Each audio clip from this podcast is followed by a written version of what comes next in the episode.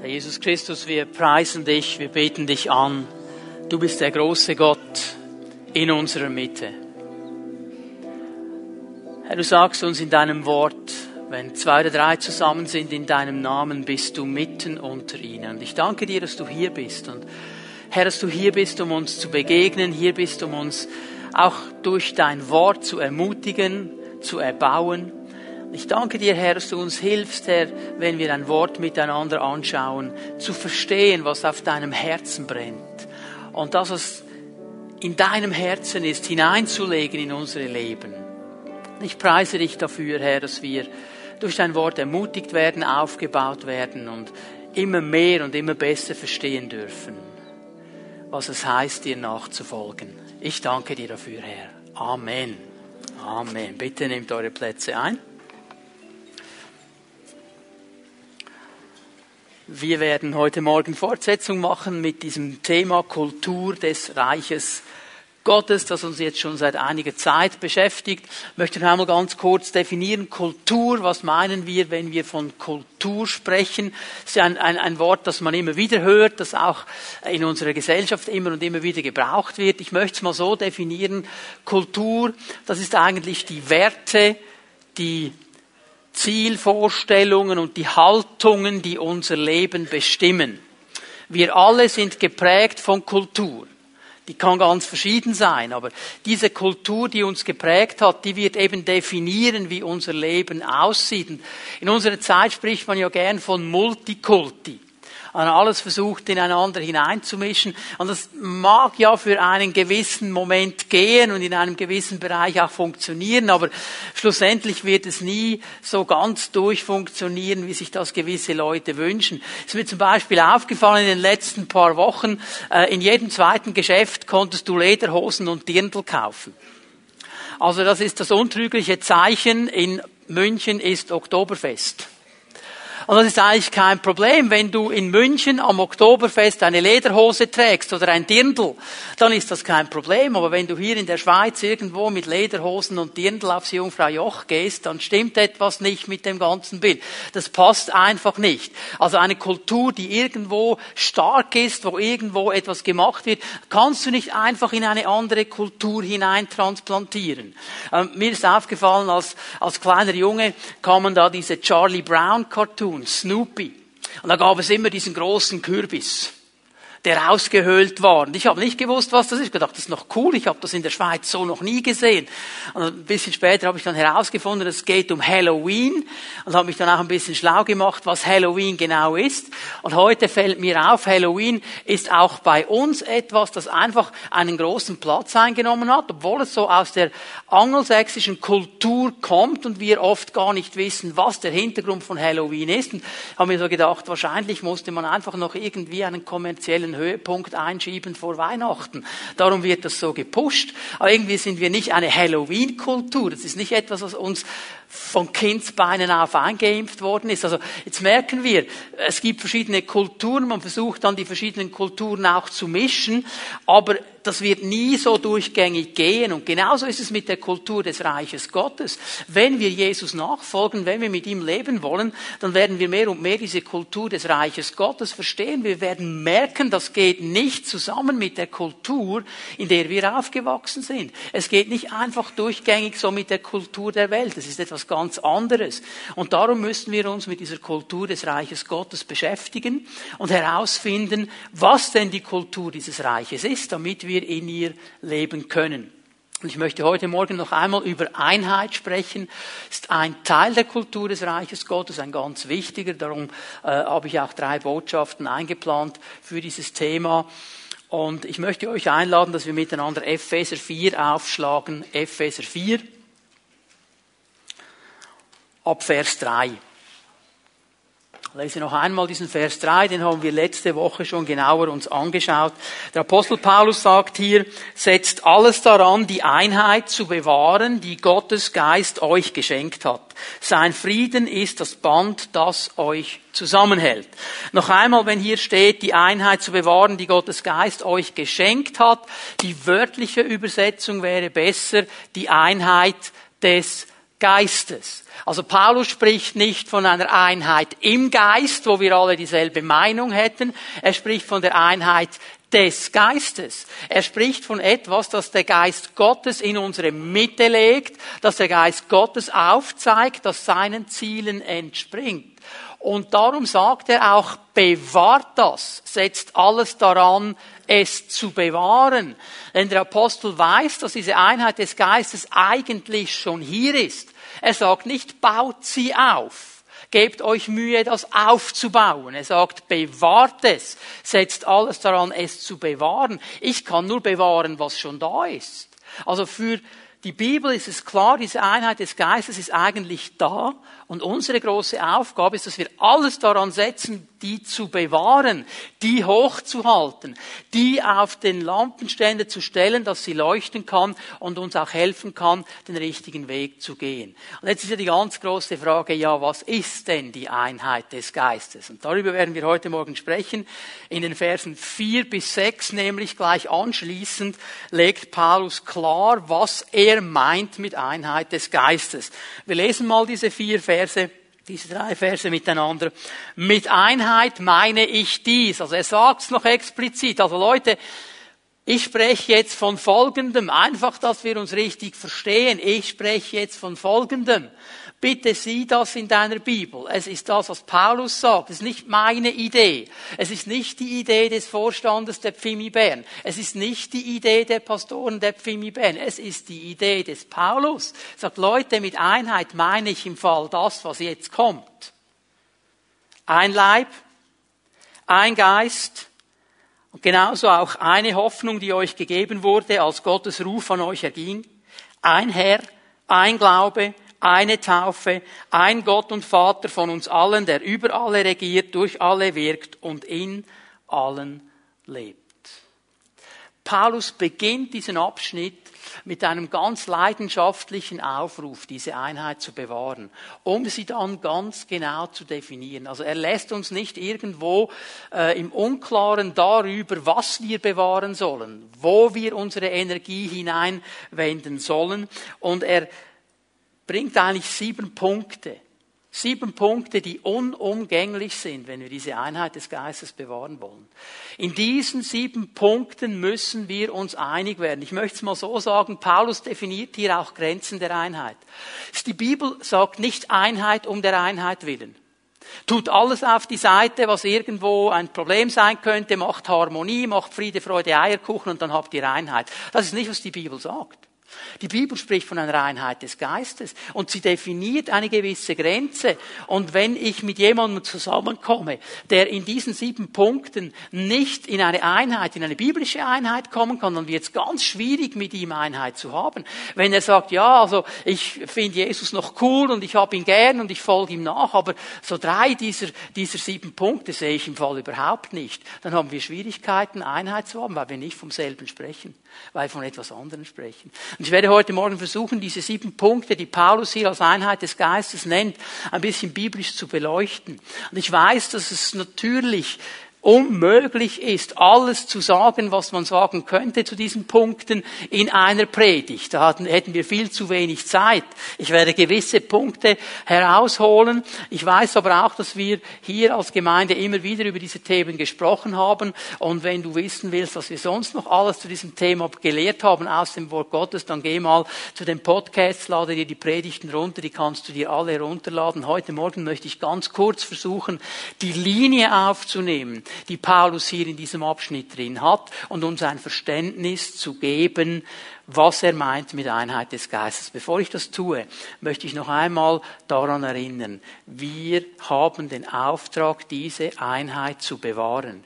Wir sollen alles daran setzen, diese Punkte zu bewahren. Warum sagt Paulus das? Er sagt es, weil er weiß, dass genau diese Punkte, diese Einheit des Geistes angegriffen werden. Er weiß, dass genau in diesen Punkten eben eine Dissonanz entstehen kann. Dass genau hier der Angriff des Feindes kommt. Weil der Feind genauso gut weiß, wie wir es wissen aus der Bibel, dass da, wo diese Einheit gelebt wird, die Kraft Gottes sich entwickelt. Ich habe am letzten Sonntag darüber gesprochen, was die Auswirkung ist, wenn wir in Einheit gehen können, wie diese Herrlichkeit Gottes kommt und diesen Tempel Gottes erfüllt und die Kraft Gottes kommt und Dinge geschehen, von denen wir vielleicht noch nicht einmal träumen.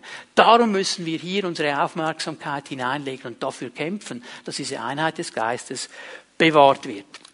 Es fällt mir auf, und wenn du diese Verse dir anschaust, dass Paulus eigentlich drei Bereiche betont, und diese drei Bereiche schauen wir uns an. In Vers 4, Epheser 4, Vers 4 spricht er vom Bereich der Gemeinde.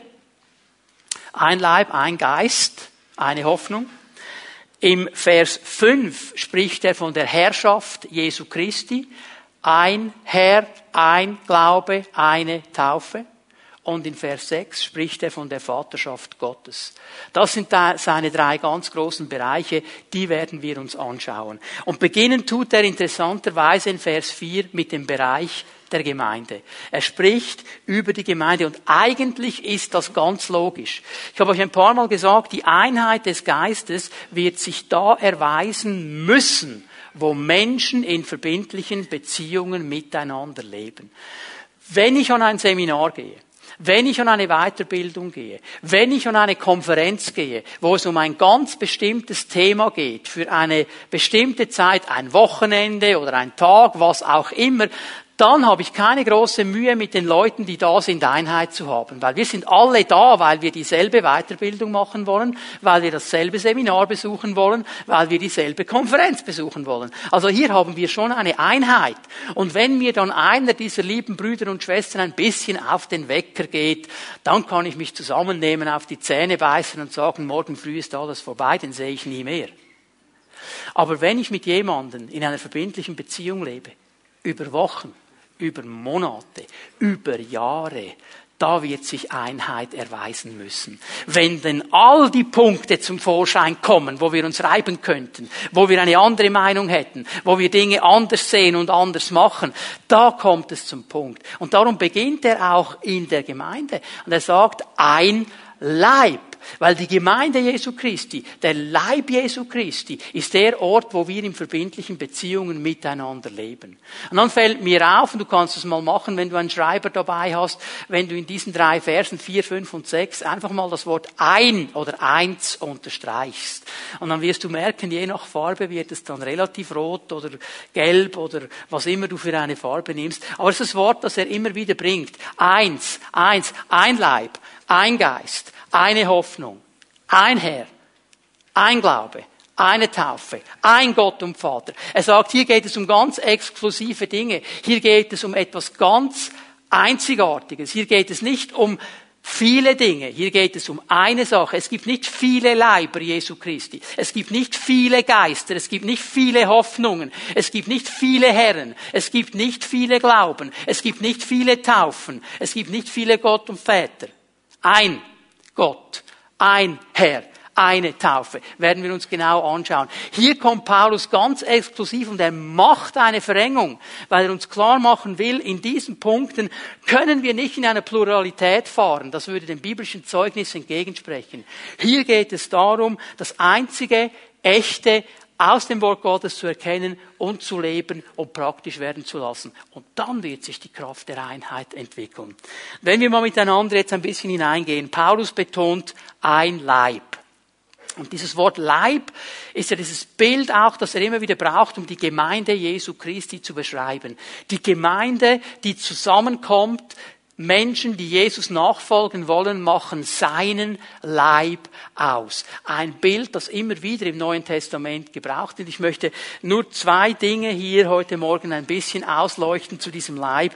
Das erste, was mir klar geworden ist, auch im Gebet, und was ich glaube, dass der Herr uns ganz neu auch zeigen möchte heute Morgen, der Leib ist sichtbar und spricht von Verbindlichkeit. Der Leib ist sichtbar und spricht von Verbindlichkeit. In Johannes 17, wir nennen das das hohe priesterliche Gebet, das ganze Kapitel ist eigentlich ein Gebet, wo es Jesus sehr stark um die Gemeinschaft und um die Einheit geht. Er spricht hier eigentlich von der Gemeinde, er betet für die Jünger, die dann seine Gemeinde, seinen Leib bilden werden. Ich möchte euch zwei Verse vorlesen aus diesem Gebet, die Verse 20 und 21. Johannes 17, 20 und 21. Ich bete aber nicht nur für sie, sagt Jesus. Also, er sagt, ich bete nicht nur für die elf, die jetzt da sind und dieses Gebet hören. Es waren ja elf. Judas war jetzt im Moment nicht dabei, der kommt dann gleich nachher auf die Szene. Es waren die elf Jünger, die mit Jesus waren, die haben dieses Gebet gehört. Und er sagt, ich bete aber nicht nur für die elf, sondern auch für die Menschen, die auf ihr Wort hin an mich glauben werden. Mit anderen Worten, für dich und für mich hat Jesus hier schon gebetet. Weil wir sind die, die irgendwann im Laufe der Zeit durch die Worte, die die Apostel überliefert haben, geglaubt haben. Also er hat hier schon gesagt, ich werde für dich beten. Dreh dich mal zu deinem Nachbarn und sag ihm, Jesus betet für dich.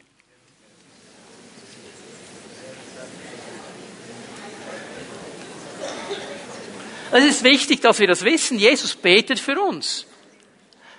Der hat nicht aufgehört zum Beten, als er dann zum Vater ging. Er betet für uns. Er steht vor dem Vater für uns.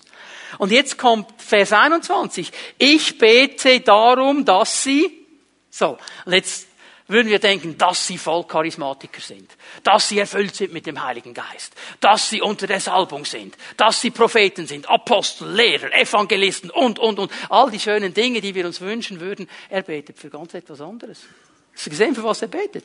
Ich bete darum, dass sie alle eins sind. Dass sie alle eins sind. Weil er weiß, hier wird eine Kraft entwickelt und aus dieser Kraft kommen dann all die anderen wunderbaren Dinge, dass sie alle eins sind. Und er nimmt sich selber mit dem Vater und dem Heiligen Geist, die Dreieinigkeit, als Vorbild. So wie wir miteinander eins sind, so sollen sie eins sein. Und dann sagt er etwas ganz, ganz Wichtiges am Ende des Verses. Dann wird die Welt glauben, dass du mich gesandt hast. Dann wird die Welt glauben, dass du mich gesandt hast. Warum wird die Welt glauben, dass Jesus der Gesandte Gottes ist? Es gibt Spezialisten, die sagen, ich gehöre zur unsichtbaren Gemeinde. Ich gehöre zum unsichtbaren Leib. Ich bin ab und zu mal da, ich bin ab und zu mal da, ich bin ab und zu mal da, ich bin wie ein Schmetterling. Ich suche mir die beste Blume aus, dann fliege ich hin, sauge ein bisschen ab, bis alles abgesaugt ist und dann sauge ich weiter an einem anderen Ort. Ich gehöre zur unsichtbaren Gemeinde. Wie könnte die Welt glauben, wenn die Gemeinde nicht sichtbar wäre? Die Welt glaubt nur darum, weil sie die Gemeinde sieht. Und weil sie den Unterschied sieht im Leib Jesu Christi. Weil sie beobachten kann, wie diese Menschen miteinander umgehen. Obwohl sie total verschieden sind, aus total verschiedenen Situationen kommen, aus total verschiedenen Hintergründen kommen und trotzdem eine Einheit finden und es fertigbringen, miteinander umzugehen in Liebe und in Annahme und mit Vergebung und diese Kraft Gottes wirksam wird. Darum werden sie glauben. Der Leib Jesu Christi ist absolut sichtbar in unserer Welt. Und das spricht für mich auch von den Hauszellen. Weil hier heute Morgen ist es nur für einen kleinen Teil sichtbar. Für alle da draußen ist es nicht sichtbar. Aber wenn wir uns unter der Woche treffen, in den Häusern, in den verschiedenen Regionen, da sehen deine Nachbarn, dass die schon wieder kommen. Jetzt fangen sie dann gleich an, so schön zu singen. Und wie die nett sind miteinander und nicht um den Parkplatz streiten und, und, und, und, und. All diese Dinge. Die sehen das. Und Jesus sagt, das wird ein Punkt sein, dass die Leute glauben, dass ich gesandt wurde von dir, Vater. Diese Einheit. Darum betet er für sie. Der Leib ist sichtbar. Und er spricht auch von Verbindlichkeit. Warum komme ich darauf? Es ist interessant, wie Paulus in Epheser 5 eine interessante Verlinkung macht. Er nimmt das Bild des Leibes, er spricht ja von der Ehe da in Epheser 5, ab Vers 25, und er vernetzt es mit der Ehe und kommt auf ein zweites Bild der Gemeinde, die Braut. Wir sind auch die Braut. Und jetzt, wenn dein Gedanke stimmen würde, dass der Leib unsichtbar wäre, dann wäre die Braut auch unsichtbar. Jetzt nächste Woche werde ich mit meiner Frau zusammen den 25. Hochzeitstag feiern, werden ein paar Tage fortfahren und das genießen miteinander. Wenn ich jetzt zurückblende, 25 Jahre, am 7. Oktober 1989, in der Bethelkapelle in Baden-Wettingen, stand ich da vor dem Pastor ganz alleine. Und er hat mir gesagt, wo ist deine Braut? Ich habe die ist unsichtbar. Ich habe eine unsichtbare Braut. Ich spüre sie. Ich weiß schon, aber man sieht sie nicht. Sie ist unsichtbar. Was für ein Wurstsalatquark. Funktioniert doch nicht. Ich bin so froh, dass sie nicht unsichtbar ist. Und das alles, wie gesagt, stell dir mal vor, ich müsste nächste Woche mit einer unsichtbaren Braut in diese paar Ferientage fahren. Das wäre ja tot langweilig. Einfach ich alleine mit der unsichtbaren Braut. Das Schöne ist, dass es sichtbar ist und verbindlich ist. Ich habe vor, sie, vor 25 Jahren gesagt, jawohl, mit dieser Braut zusammen werde ich mein Leben verbringen. Und nach drei, vier Jahren habe ich nicht gesagt, jetzt passt mir nicht mehr, ich suche eine andere. Bei den Unsichtbaren wäre es ja einfach, die kannst du austauschen. Oder? Die Gemeinde Jesu ist Leib, ist Braut, ist sichtbar und spricht von Verbindlichkeit. Stell dir mal vor, wenn deine Hand irgendwo sagen würde, ja, äh, irgendwie passt mir der Rest des Leibes nicht. Und ich möchte was ganz anderes machen. Und irgendwo meine Hand, mein Arm da hinten in der Ecke steht und, und schmollt, weil er nicht zum Leib gehören würde. Das würde nicht funktionieren. Das würde nicht funktionieren. Der ist da angemacht, ob es ihm jetzt passt oder nicht. Der muss verbindlich mitkommen, ob es ihm passt oder nicht. Der Leib Jesu Christi spricht von Sichtbarkeit und Verbindlichkeit. Die Menschen werden das sehen und sie werden glauben, dass Jesus der Gesandte Gottes ist. Und das Zweite, was ich über den Leib hier kurz erwähnen möchte, ist, dass der Leib sich zusammensetzt aus diesen verschiedenen Gliedern.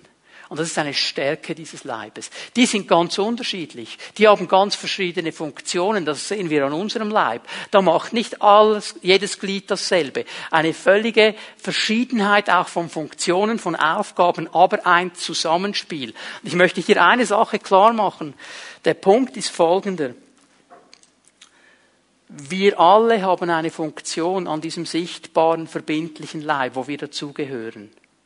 Und das sind verschiedene Funktionen. Und die können verschieden wahrgenommen werden. Aber eines ist klar vom Wort Gottes her. Wir alle haben denselben Wert. Unser Wert wird nicht definiert über die Funktion, die wir wahrnehmen am Leib, sondern darüber, dass wir Glieder sind an diesem Leib. Das ist unser Wert. Das ist unsere Stärke. Und ich möchte dich ermutigen heute Morgen, dass du ganz neu dich hineingeben kannst, mit deinen Stärken, mit deiner Funktion in den Leib, in diese Einheit des Geistes hineinkommst und sagst, hey, wenn ich meinen Teil gebe und der Nächste seinen Teil gibt und der Dritte seinen Teil gibt, dann kann der Leib funktionieren und dann kann er zu dem werden, zu dem Jesus ihn haben möchte. Und dann werden Menschen sehen, dass Jesus der Gesandte Gottes ist. Ein Leib. Paulus geht weiter, spricht von einem Geist. Es bezieht sich auf den Heiligen Geist. Also, es ist interessant, er spricht auch hier ganz exklusiv ein Geist. Es gibt nicht einen Geist für die Pfingstler, einen für die Charismatiker, einen für die Baptisten, einen für die Methodisten, einen für die Reformierten und so weiter. Es gibt einen Heiligen Geist. Es gibt auch nicht einen Heiligen Geist für Kinder und einen für Erwachsene und einen für Senioren. Es gibt einen Heiligen Geist und es ist immer derselbe Heilige Geist. Und der Heilige Geist ist ein Geist des Lebens. Er ist es, der diesen Leib mit Leben Gottes erfüllt und ihm zu dem macht, was er eigentlich ist. Ich möchte erinnern an das Bild vom letzten Sonntag wo wir über den Tempel gesprochen haben, wie Salomo diesen Tempel sich angeschaut hat und gesehen hat, dass es ein wunderschöner Tempel ist, alles genial ist, alles schön gemacht ist, aber dass das Wesentliche fehlt. Die Frage, die ihn beschäftigt hat, wie bringe ich die Gegenwart Gottes in diesen Tempel hinein? Neutestamentlich, wie bringe ich den Geist Gottes da hinein? Es ist der Geist Gottes, der Leben bringt. Es ist der Geist Gottes, der den Leib erfüllt mit seiner Gegenwart. Es ist der Leib Gottes, der die Liebe Gottes, der die Kraft Gottes, der die Freude Gottes, der die Gegenwart Gottes in unsere Mitte bringt. Und darum ist es nur logisch, wenn Paulus sagt, ein Leib erfüllt mit einem Geist. Und da gehen sie miteinander vorwärts. Erfüllt von diesem Heiligen Geist. Nicht aus eigener Kraft, nicht aus eigenen Fähigkeiten, sondern eben aus der Kraft dieses Heiligen Geistes. Und dann müssten wir eine zweite Sache verstehen, wenn wir über einen Geist sprechen, nämlich die Tatsache, dass er es ist, der Heilige Geist, der die Gemeinde leitet und aufbaut und stärkt. Er ist es. Er ist es. Es geht nicht um meine Wege oder um deine Wege. Es geht nicht um meine Vorlieben oder deine Vorlieben. Es geht nicht darum, was wir finden sollte man noch. Es geht darum, was er zu sagen hat. Wenn die Apostel in Apostelgeschichte 15 sagen, es hat dem Heiligen Geist und uns gefallen, dann ist das nicht eine fromme Floskel. Dann haben sie genau verstanden, dass der Geist Gottes eigentlich der ist, der die Gemeinde leitet. Darum ist es für uns als Pastoren, als Vorstand so wichtig, immer wieder den Geist Gottes zu hören, zu hören, wo er hin will und das umzusetzen, weil er leitet die Gemeinde. Ich gebe euch hier mal eine Bibelstelle aus Apostelgeschichte 9, Vers 31. Die Gemeinde in ganz Judäa, in Galiläa und in Samarien erlebte nun eine Zeit der Ruhe und des Friedens. Die Christen wurden im Glauben gefestigt, lebten in Ehrfurcht vor dem Herrn. Und weil der Heilige Geist ihnen zur Seite stand, wuchs die Gemeinde ständig weiter weil der Heilige Geist ihnen zur Seite stand. Man kann dieses Wort Parakletos übersetzen mit Trost, mit Zuspruch, mit Beistand. Weil er da war als Trost, weil er da war als Zuspruch, weil er da war als Beistand, wuchs die Gemeinde ständig. Wir denken immer wieder mal so, okay, ähm, ja, die Gemeinde in Antiochia, das ist schon klar, dass die gewachsen ist. Ich meine, da steht, da war der Paulus da, der Barnabas war da, die Propheten und die Lehrer waren da. Das ist ja völlig klar. Das muss ja wachsen. Aber hast du gesehen, was hier steht? Sagt nicht aufgrund dieses Dienstes, dieser Sache, dieses Seminars, dieser, äh, dieses äh, äh Motivationsdings, was auch immer du äh, einsetzen willst, ist die Gemeinde gewachsen durch den Zuspruch, die Hilfe, die Führung, die Leitung des Heiligen Geistes. Darum müssen wir unsere Herzen öffnen für diesen Geist Gottes und immer wieder hören, was er zu sagen hat. Und Paulus spricht weiter, ist noch nicht fertig in diesem Zusammenhang der Gemeinde. Er spricht von einer Hoffnung. Ein Leib, ein Geist, eine Hoffnung, die euch gegeben wurde als Gottes Ruf an euch erging. Und diese Hoffnung ist im Zusammenhang des Leibes ganz wichtig, weil diese Hoffnung gibt dem Leib das Ziel und die Ausrichtung. Gemeinde Jesu ist der Ort, wo Hoffnung wirklich möglich ist. Und ich spreche hier von biblischer Hoffnung. Nicht Hoffnung in unserem Sprachgebrauch ist oft sehr schwammig. Wir hoffen ja sehr viel morgen soll schönes Wetter sein oder das, ich hoffe und so weiter. Vielleicht bist du eingeladen äh, heute Nachmittag auf ein Familienfest und du hoffst, dass die Schwiegermutter nicht wieder so lange spricht oder was. Ja, wir hoffen ja viele Dinge, oder? Und es ist immer ein bisschen schwammig. Wir sind da ein bisschen ähm, auf der Seite, wo wir nichts ändern können. Biblische Hoffnung bedeutet etwas ganz anderes. Biblische Hoffnung heißt, ich weiß, dass das, was Gott gesagt hat, kommen wird. Ich weiß nicht, wann es kommt.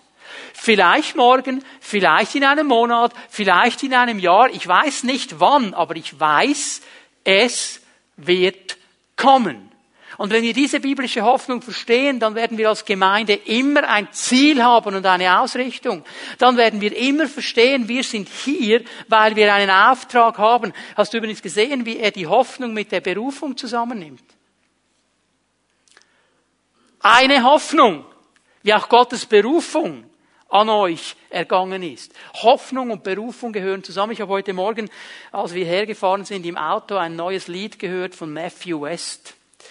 Dieses Lied hat mir gefallen. Es ist so eine Spannung, die er aufnimmt. Er sagt nicht, ich schaue mir die Welt an und ich sehe alle Dinge, die da schieflaufen und nicht gut funktionieren. Und ich sehe, wie Kinder als sexuelle Sklaven missbraucht und verkauft werden. Ich sehe die Armut, ich sehe die Hungersnöte, ich sehe all die Dinge, die nicht laufen. Und ich schüttle meine Faust zum Himmel und ich sage, Herr, wieso tust du nichts? Und der Herr sagt, ich habe etwas getan. Ich habe dich geschaffen. Du machst den Unterschied. Das ist die Hoffnung der Gemeinde. Er hat uns gesetzt, dass wir den Unterschied machen. Wir schieben die Dinge so gerne ihm ab. Aber hey, wir sind sein Leib.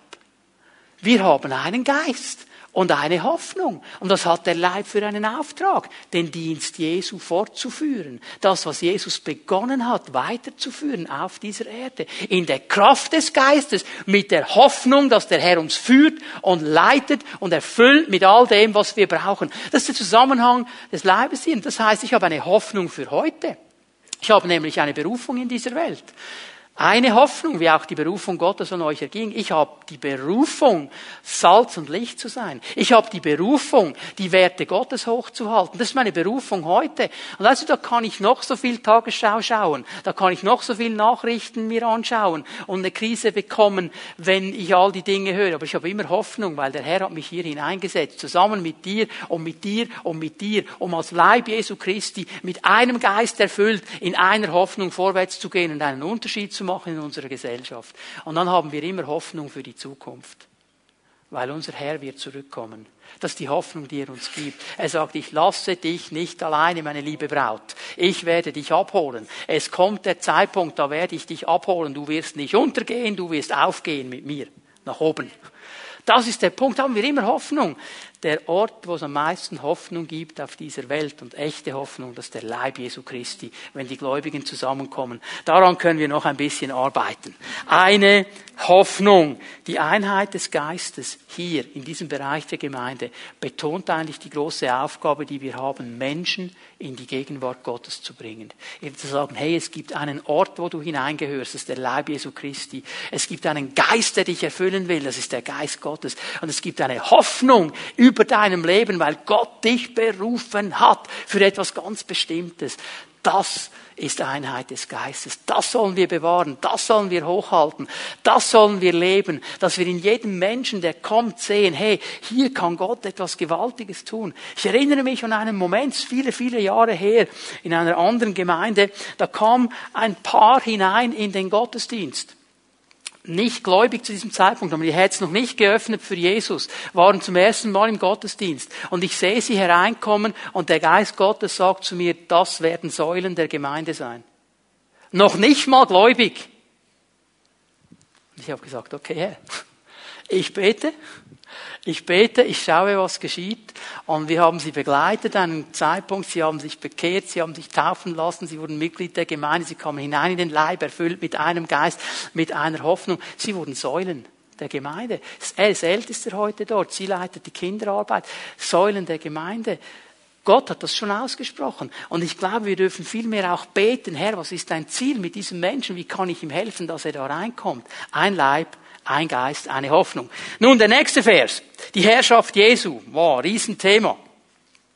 Ähm, zwei Worte, zwei kleine Worte, eine ganz, ganz wichtige Wahrheit. Ein Herr. Wir sagen das schnell. Ein Herr. Jawohl, Halleluja, das ist biblisch. Ein Herr. Und äh, wir sind alle in der Regel einverstanden mit dieser biblischen Wahrheit. Aber was heißt das praktisch? Was heißt das praktisch? Wenn Paulus hier sagt, ein Herr. Dieses Wort Herr, Kyrios, das griechische Wort, hat eigentlich eine dreifache Bedeutung. Ich möchte euch das ganz schnell weitergeben, damit wir ein Bild bekommen, von was Paulus spricht. Kyrios bedeutet einmal Herr, einfach Herr. Er ist der Herr, er ist der eine Herr. Lass uns mal kurz anlesen, 1. Korinther 8, Vers 6. Für uns steht fest, sagt Paulus den Korinthern, es gibt nur einen Gott, den Vater, von dem alles kommt und für den wir geschaffen sind, und es gibt nur einen Herrn, Jesus Christus, durch den alles geschaffen wurde und durch den auch wir das Leben haben. Es gibt nur einen Herrn. Der Zusammenhang der Diskussion ist, dass die Korinther da ein bisschen verunsichert waren, weil viel Götzendienst war in Korinth und viele verschiedene Tempel waren und sie sich irgendwo gefragt haben, ja, haben die dann auch noch irgendwo eine, eine Berechtigung? Was ist mit denen los? Und Paulus sagt, Korinther, kein Problem, es gibt nur einen Herrn. Er ist das Original. Alles andere ist Kopie. Es gibt nur einen Herrn. Es gibt nicht zwei Herren, drei Herren, vier Herren. Es gibt nur einen. Und das ist Jesus Christus. Das ist Jesus Christus. Er ist der eine Herr. Und dieses Wort Herr, Kyrios, bedeutet dann auch Besitzer. Besitzer. 1. Korinther 6, Vers 20. Ich bin so dankbar für diese Bibelstelle und ähm, in dieser Bethelkapelle, wo ich meine ersten Schritte im Glauben gemacht habe, war vorne an der Front ein großes Kreuz. Und auf diesem Kreuz stand ein Teil dieses Verses. Jeden Gottesdienst, jeden Dienstag im Gebetsabend, jeden Donnerstag in der Bibelstunde, in der Jugend, ich habe das immer gesehen. Und was stand da? Gott hat euch als sein Eigentum erworben. denkt an den Preis, den er dafür gezahlt hat. Und darum gebt mit eurem Körper so um, dass es Gott Ehre macht. Es stand damals in der alten Luther-Übersetzung, ihr seid teuer erkauft. Und jedes Mal, als ich das gesehen habe, habe ich verstanden, Jesus, du hast mich gekauft. Ich gehöre dir. Du bist mein Besitzer. Mein Leib gehört nicht mehr mir. Mein Leben gehört nicht mehr mir. Es gehört dir. Du bist mein Herr, du bist mein Besitzer und du bist, und das ist die dritte Bedeutung, der Herrscher, der Befehlshaber. Du hast in meinem Leben das Sagen. Du sagst, wo ich hingehe, du sagst, was ich mache, mein Leben gehört dir. Du hast die Befehlsgewalt in meinem Leben. Als du viele Christen sagen, ja, ein Herr, ja, ein Herr, ein Herr, und sie meinen ein Dreiviertel Herr, das gebe ich ihm, und den einen Viertel, den behalte ich für mich, da bleibe ich der Chef. Das ist nicht die biblische Wahrheit. Das ist nicht Einheit des Geistes. Ein Herr bedeutet alles zu 100 Prozent er. Es gehört ihm. Er ist der Herr. Er ist der Chef. Er sagt, wie es läuft. Und dann kommt Paulus mit dem zweiten Gedanken, sagt ein Herr, ein Glaube. Jetzt müssen wir verstehen, wie sehr das zusammenhängt. Glauben in der Bibel ist ein Beziehungsbegriff. Bedeutet Beziehung. Und wir müssen verstehen, dass die Herrschaft Jesu Christi nicht vom Kadavergehorsam spricht. Es bedeutet nicht, dass Jesus mich unter seinen Daumen nimmt und drückt und wirkt und zwingt, Dinge zu tun, die ich nicht will. Es ist eine Beziehung, die auf Vertrauen basiert. Auf das Vertrauen, das ich ihm entgegenbringe, dass er als mein Herr, als mein Besitzer, als mein Befehlshaber nur das Beste für mich will. Und wenn er in mein Leben hineinspricht und wenn er etwas sagt und wenn er mich in eine Richtung leitet, ich verstehe, das ist das Beste, was mir passieren kann. Ich vertraue ihm, dass er es in allem einfach nur gut meint mit mir. Und darum ist er mein Herr. Darum ist er mein König. Darum diene ich ihm. Und in all diesen vielen Jahren, die ich mit ihm gehe, habe ich nie erlebt, dass er das nicht richtig gemacht hätte. Ich habe es nie erlebt, dass wenn er gesprochen hat und mir einen Befehl gegeben hat, dass es nicht mit seinem Segen verbunden gewesen wäre, weil er mein Herr ist. Ein Herr, ein Glauben. Glauben ist ein Beziehungsbegriff. Es geht um diese Beziehung. Dieses Glauben hier, ein Glaube, also, das ist nicht einfach ein Glaubensbekenntnis. Vielleicht sind Menschen hier, die haben irgendwann mal im Konf oder so ein Glaubensbekenntnis auswendig gelernt. Das könntest du vielleicht sogar noch sagen, nicht? Ich glaube an den Herrn und so weiter. Ein Glaubensbekenntnis ist eine Sache. Du kannst viel bekennen und nichts leben. Es geht um Beziehung. Es geht nicht darum, wie viel Glaubensbekenntnis kannst du auswendig, sondern wie viel Glaubensbekenntnis wird sichtbar in deinem täglichen Leben, dass er nämlich der Herr ist und dass du ihm vertraust.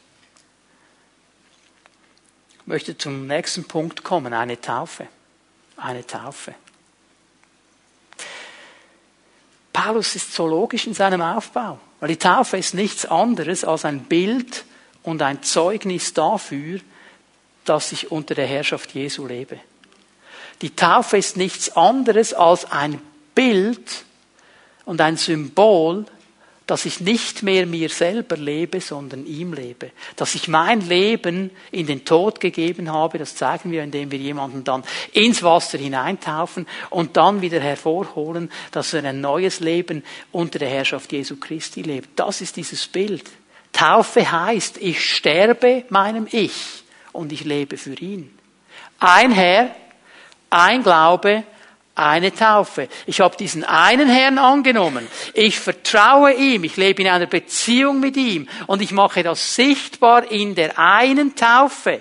Eine Taufe. Es gibt nicht zehn Taufen. Es gibt eine Taufe, von der Paulus hier spricht. Und das ist die biblische Taufe, wo ein Mensch, der sein Herz geöffnet hat für Jesus Christus, der Buße getan hat, der verstanden hat, ich bin auf einem falschen Weg, umkehrt sein eigenes Leben in den Tod gibt und sagt, ich lebe unter deiner Herrschaft und das sinnbildlich zeigt in einer Taufe, wo er gemäß dem Wort Baptizo ganz ins Wasser eingetaucht wird, also nicht ein paar Sprenkler auf die Stirn Ganz ins Wasser, das ist der Begriff Baptizo. Das ist diese eine Taufe. Und es ist ein Bild. Paulus sagt in Römer 6, Vers 10, Seine, sein Sterben, das Sterben Jesu war ein Sterben für die Sünde, ein Opfer, das einmal geschehen ist und für immer gilt. Sein Leben aber ist ein Leben für Gott. Dasselbe gilt darum auch für euch. Geht von der Tatsache aus, dass ihr für die Sünden tot seid, aber in Jesus Christus für Gott lebt. Der spricht im ganzen Kapitel von der Taufe, bringt es hier auf diesen Punkt. Wenn ihr getauft sind, dann könnt ihr davon ausgehen, dass euer altes Leben in den Tod gegeben ist und ihr jetzt in einem neuen Leben für Christus lebt. Und darum, meine Lieben, bitte hören wir jetzt gut zu, ist Taufe keine Nebensächlichkeit. Taufe ist keine Nebensächlichkeit. Sie gehört zum Leben in der Nachfolge. Es gibt Leute, die sagen, ja komm, lasst uns doch keinen großen Aufwand machen mit der Taufe. Da gibt es Leute, die sehen das nicht so. Wir wollen doch die Harmonie nicht aufs Spiel setzen wegen der Taufe. Taufe ist keine Nebensächlichkeit. Weißt du, dass Europa der Kontinent ist mit den am meisten getauften Heiden weltweit? Dann gehen nämlich alle durch diese Babysprenkelanlage durch, die meisten von uns. Und haben dann das Gefühl, sie sind getauft. Das ist nicht biblische Taufe. Das ist eine Vorspiegelung falscher Tatsachen. Die Leute haben das Gefühl, ich bin ja getauft. Nein, bist du nicht. Das ist nicht biblische Taufe. Paulus spricht von etwas ganz anderem. Und die Reihenfolge ist ja interessant. Zuerst der Glaube, dann die Taufe. Du erkennst, dass Jesus der Herr ist, du glaubst, dass er dein Herr ist und dann lässt du dich taufen als ein Bild für das, was innerlich schon geschehen ist in dir. Und weißt du, ich begegne manchmal Leute, die sagen, ja, ich, ich liebe Jesus und ich folge ihm nach und so weiter und so, aber das mit der Taufe, das, das, das sehe ich nicht. Das sehe ich nicht. Aber ich möchte dich einfach mal fragen, hey, wenn Jesus dein Herr ist, wenn du sagst, dass du ihm vertraust, wenn du sagst, dein Leben gehört ihm, warum lässt du dich nicht taufen? Warum lässt du dich dann nicht taufen? Was ist denn der Punkt? Was ist denn der Punkt? Lass mich hier klar sagen, Taufe ist nicht heilsnotwendig. Sage nicht, keine Taufe, kein Himmel. Das sagt die Bibel an keiner Stelle. An keiner Stelle. Aber sie ist klarer Schritt in der Nachfolge Jesu Christi, weil es sichtbar macht, was innerlich in meinem und deinem Leben geschehen ist. Und es wird sichtbar gemacht vor dem ganzen Leib, vor deinen Brüdern und Schwestern, vor der sichtbaren und der unsichtbaren Welt. Also ein Punkt. Dieser Mann hier, diese Frau hier, die durch dieses Wasser geht, ist gekennzeichnet. Hier steht drauf, gehört dem Herrn. Heilig dem Herrn. Das ist der Punkt. Das ist der starke Punkt. Und darum machen wir hier wie Luther keine faulen Kompromisse. Der stand da und hat gesagt, ich stehe hier, ich kann nicht anders. Es geht mir auch so. Ich stehe hier, ich kann nicht anders. Das ist die Kraft der biblischen Taufe und sie gehört zur Einheit des Geistes. Und ich möchte dich ermutigen, am 6. November ist der nächste Taufinfoabend. Komm doch mal hin. Hör dir das mal an. Der letzte Punkt, hier möchte ich einen Moment bleiben, die Vaterschaft Gottes. Vers 6, ein Gott und Vater von uns allen, der über allen regiert, durch alle wirkt und über allen lebt, in allen lebt. Das ist ein ganz, ganz großes Thema. Ich möchte es in einer Frage mal aufhängen. Was prägt mein Gottesbild? Was prägt mein Gottesbild? Die Tatsache, dass du sagst, jawohl, ein Leib, ein Geist, eine Hoffnung, ein Herr, ein Glaube, eine Taufe, kannst du alles unterschreiben. Das heißt noch lange nicht, dass das Gottesbild, das du hast, ein biblisches ist. Das heißt noch lange nicht, dass du verstanden hast, wer Gott wirklich ist. Wir können all diese Dinge nachvollziehen und tun, ohne zu verstehen, wer er wirklich ist. Und ich möchte hier zwei Bibelverse euch ganz kurz betonen. Bekannte Bibelverse, Johannes 1, Vers 18. Es gibt nur eine Quelle, die uns sagen kann, wie der Vater wirklich ist. Johannes 1, Vers 18. Niemand hat Gott je gesehen. Der einzige Sohn hat ihn uns offenbart. Er, der selbst Gott ist und an der Seite des Vaters sitzt. Er ist der Einzige, der uns sagen kann, wie der Vater ist. Im Griechischen steht hier etwas Interessantes. Eigentlich müsste man es so übersetzen. Er saß im Schoß des Vaters. Er saß, saß auf den Knien des Vaters, auf dem Schoß des Vaters und er hat den Vater gesehen und konnte ihn anschauen und wusste genau, wer der Vater ist. Und dann ist er auf diese Erde gekommen und hat uns den Vater gezeigt. Keine andere Quelle. Egal wie der Engel heißt, der sagt, ich habe auch noch eine Spezialoffenbarung. Egal wie der Prophet heißt, der sagt, ich habe auch noch eine Spezialoffenbarung. Egal wie sie alle heißen. Es gibt nur eine Quelle, wenn es um den Vater geht und das ist Jesus Christus. Amen. Das ist die einzige. Ist übrigens, das ist die zweite Bibelstelle, Johannes 14, Vers 16, auch der einzige Weg zum Vater. Ich, ich bin der Weg, die Wahrheit und das Leben. Niemand kommt zum Vater außer durch mich. Und das ist das Interessante. Wenn wir in unserer Gesellschaft über Gott reden, ist das kein großes Problem. Gott ist so universell, oder? Da kann man schon drüber reden, weil jeder dann selber seine Gedanken hineinfüllt, was er noch sieht. Wenn es um Jesus geht, wird es dann schon knackiger. Das ist aber so eng. Ja, das ist ein enger Weg. Das ist nämlich der einzige Weg, der zum Vater führt. Müssen wir verstehen. Jesus ist die einzige Quelle und auch der einzige Weg. Wenn wir zum Vater wollen, es geht nur durch ihn. Und jetzt sagt Paulus aber etwas Interessantes. Er sagt hier in Vers 6 nicht ein Gott. Ein Gott und Vater. Und jetzt kommt der ganz, ganz wichtige Punkt. Es geht ihm darum, dass dieser Gott eine persönliche Beziehung haben will mit jedem einzelnen Menschen. Er will Vater sein für jeden einzelnen Menschen. Das ist sein großes Anliegen. Und wisst ihr, mich, mich beschäftigt schon, wenn ich, wenn ich hineinschaue in unsere Gesellschaft, die Beziehung zum Vater ist etwas vom aller, allerwichtigsten, das es gibt in der Entwicklung eines Menschen, eines jungen Menschen, eines Kindes. Wir leben in einer vaterlosen Gesellschaft. Gesellschaft. Die Väter fehlen. Und das merkt man an ganz vielen Bereichen, wo das dann durchdrückt. Natürlich ist die Mutterbeziehung auch wichtig. Aber die Bibel hat etwas hineingelegt in diese Vaterbeziehung. Und es ist ja auch so, ähm, Interessanterweise finde ich fast keine Jungs, die miteinander streiten, welche Mutter das cooler ist, welche Mutter das cool ist. Natürlich, Mami ist schon auch cool. Aber Vater ist echt cool.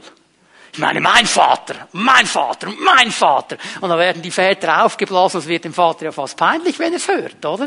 Da ist etwas drin. Es sind die Väter, die die Ehre der Kinder sind. Sprüche.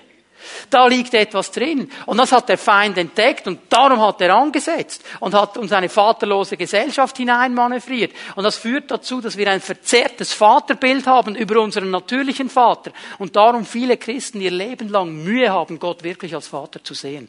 Weil sie diese negativen Erlebnisse gemacht haben. Weil ihr Vater nicht da war. Weil ihr Vater sich für alles interessiert hat, nur nicht für sie. Und jetzt haben sie das Gefühl, Gott ist genauso. Und ich möchte heute Morgen nur ein paar Punkte bringen, was zeigt, zeichnet denn diesen Vater aus, diesen Vater im Himmel? Was zeichnet ihn aus?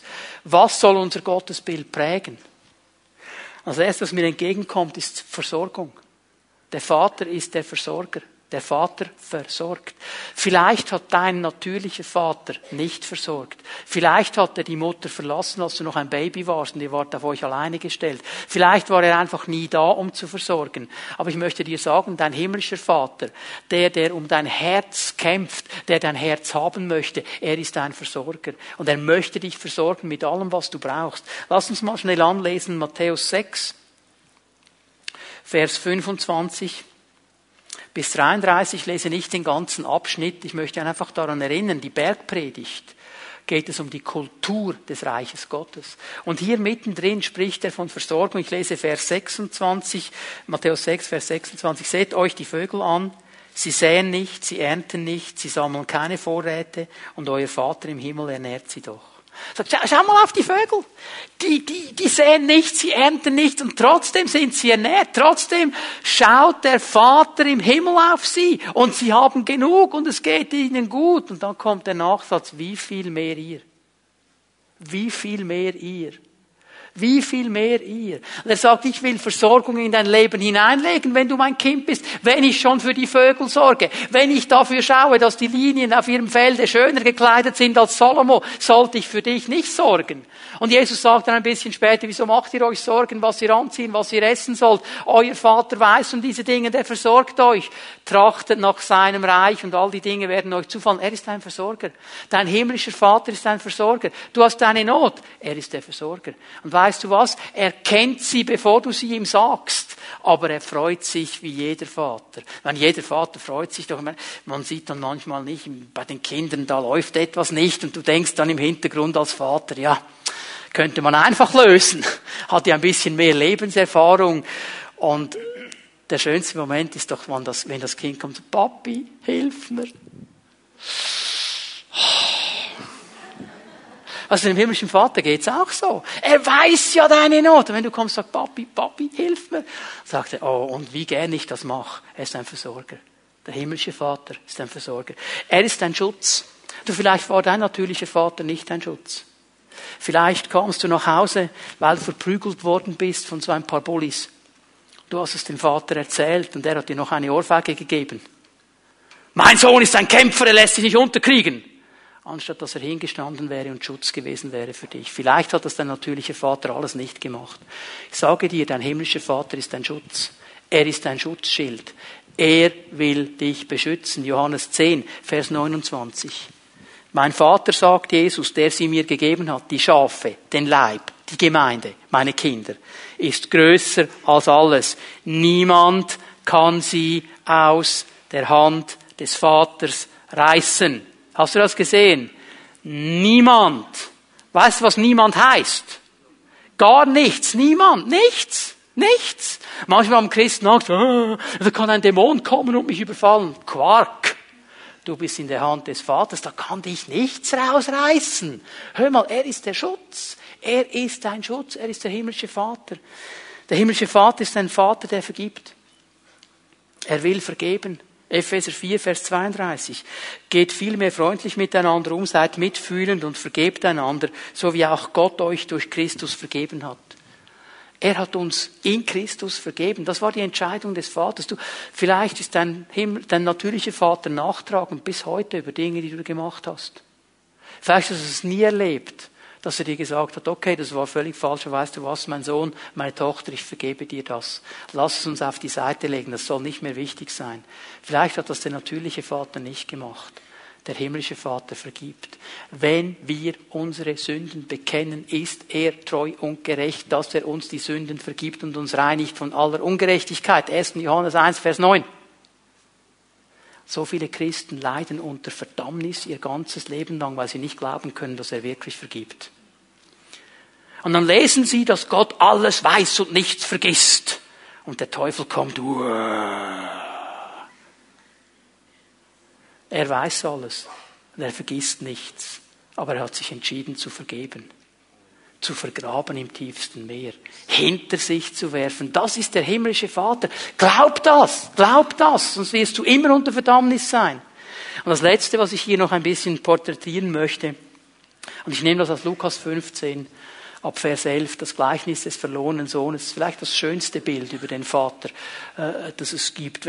Wenn ihr mal Zeit habt und dazu kommt, hört mal äh, euch das alte Lied an von Keith Green, The Prodigal Son. Das ist ein langes Lied.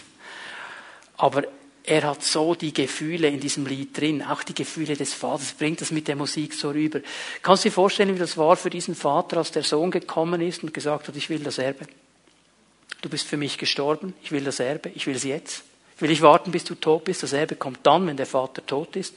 Dann habe ich gesagt, es ist mir egal, ich will es jetzt. Der Vater hat es ihm gegeben. Obwohl der Vater wusste, was geschehen wird. Obwohl der Vater genau wusste, das kommt nicht gut. Er ließ ihn ziehen. Er ließ ihn gehen. Aber eines hat er gemacht, er hat geduldig gewartet. Er hat geduldig gewartet. Und weißt du, was macht er auch über deinem Leben und über meinem Leben? So oft rennen wir irgendwo hin, wo er uns gar nicht haben wollte. Dann geht's schief und dann machen wir ihm noch Vorwürfe. Und er steht da und sagt, hey, ich warte, ich habe dich nie dahin geschickt. Ich habe dich nie dahin gesendet.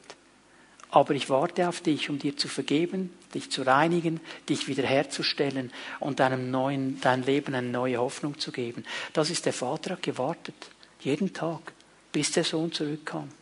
Und als er ihn gesehen hat, von weitem gesehen hat, rennt er auf ihn zu. Es zeigt mir etwas, der Vater hat Gefühle. Unser himmlischer Vater ist nicht eine eiskalte Maschine. Er hat Gefühle. Er rennt auf den Sohn zu, er umarmt ihn. Hast du den Eindruck, dass der Vater, als er an diesem Moment in der Zeit nach Jerusalem schaute, auf den Hügel Golgatha, seinen Sohn sah, sein, sein Kronjuwel, das wertvollste und schönste, das er hatte in der ganzen Schöpfung, an diesem Kreuz, geschlagen, geschunden, verschimpft, verspottet, blutend, dass ihm das einfach egal war eiskalt. Der Himmel hat geweint an diesem Tag. Der Vater hat Gefühle. Er hat Gefühle. Meinst du, warum er sagt, hey, wenn nur einer zurückkommt ins Vaterhaus, gibt's eine Party mit all den Engeln und im Himmel und das muss genial sein. Ich meine, es gibt ja auf der Erde schon gute Partys, aber da oben, hey. Boah, da freue ich mich drauf. Nur einer, er hat Gefühle. Er hat Gefühle und er will Beziehung. Er will Beziehung. Er hat alles auf die Seite gelegt, das zwischen ihm und dem Sohn stand, um diese Beziehung wieder zu ermöglichen. Genauso ist der himmlische Vater. Ich weiß nicht, was du erlebt hast mit deinem natürlichen Vater.